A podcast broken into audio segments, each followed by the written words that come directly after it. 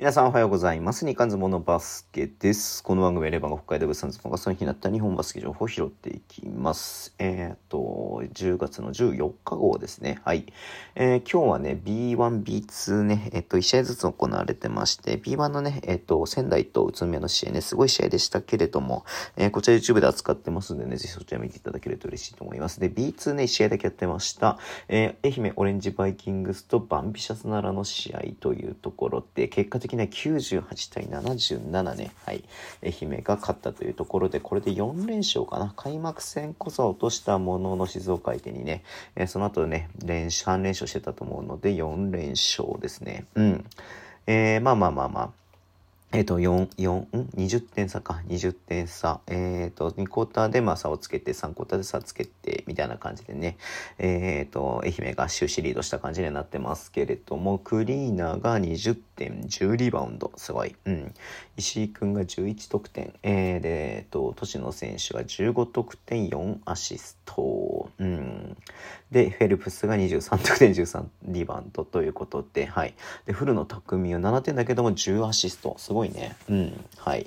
えー、まあまあまあ、取るべき人がしっかり点取った上でというところではありますね。外国籍もこんだけ、まあ98点取ってるね、試合なんで、えー、かなりね、スタッツ伸びてます。えっ、ー、と、奈良の方ですけれども、宇都君は5点しか取れてないのか。プレタイムもそんな長くないしね。うん。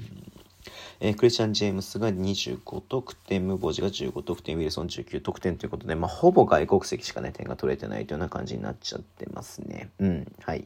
明日もね、ゲーム2これは行われますんでね、まあ、どんな感じになるかな。えー、特に愛媛強いなっていうね、すごく感じるので、えっ、と、今これで何位なんだい？あ、そっか、まあ、1試合だけよくやってるからね、えっ、と、どうしても上にはなると思うんですけれども、はい。えー、これで4勝1敗かな。うんうんうんうん。はい。えー、まあちょっとね、明日も B1、B2 あるので、ちょっとね、いろいろと、えー、見ていきたいなっていうふうに思ってます。YouTube はね、変わらずやろうかなと思ってますので、よろしくお願いします。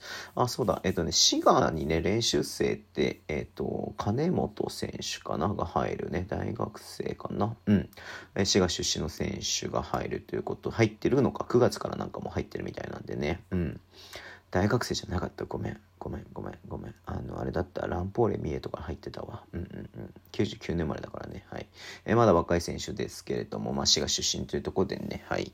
えー、まあまあまあまあ、ちょっとすぐにはもちろんロスター勝ち取るの難しいかもしれないですけれども、まあ、どんなチャンスがあるかわからないんでね、はい。えー、頑張ってほしいなっていうのを思ってます。うん。はい。じゃあまた週末で楽しんでいこうと思います。Twitter でも一応発信してます。フォローお願いします。YouTube 毎日やってます。ラジオとかのアプリで聞いてる方はボタンを押してください。では今日もお付き合いいただきありがとうございます。それでは、いってらっしゃい。